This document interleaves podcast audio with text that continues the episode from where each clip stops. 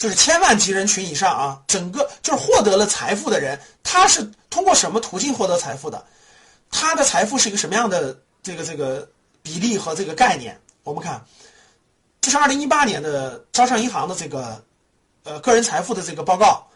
企业组的比例是占到百分之六十，其实百分之六十五左右啊。企业的拥有者这部分人大概百分之六十到百分之七十，呃，企业资产占他所有资产的百分之比例比较高。他的可投资资金可能不大，举个例子，可能一百多万、两百、三万，但是他的企业的价值超过了上千万，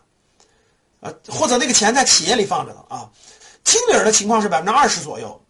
主要是大型企业，特别是上市的这些大型企业、跨国公司的高层，他们拥有公司的股权、年薪、分红等高额收入，这部分人呢大概是占到百分之二十。他主要是现金啊，有价证券，有价证券主要指是公司的股权。包括五百万以上的自住房，包括这个五十万以上的车，啊，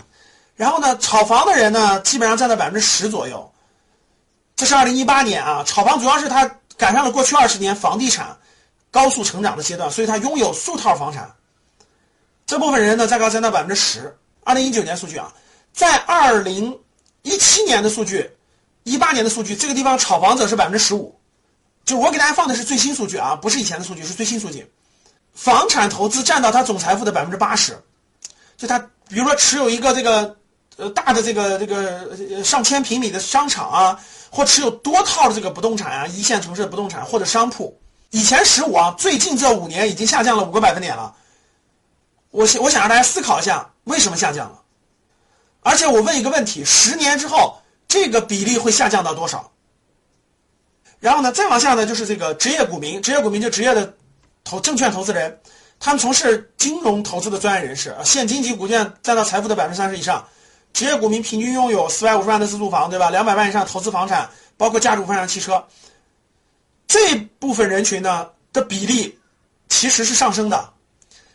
一一七年、一八年的数字，各位听好了，炒房者是百分之十五，职业投资人是百分之五。这五年呢，过去这五年，从二零一五年到二零二零年，职业股民投资人是增加了百分之五。然后呢，炒房者下降了百分之五，其他两个几乎没有太大变化。好，我这里问大家一个问题：你们觉得十年之后，你们觉得十年之后这个比例会是什么样的？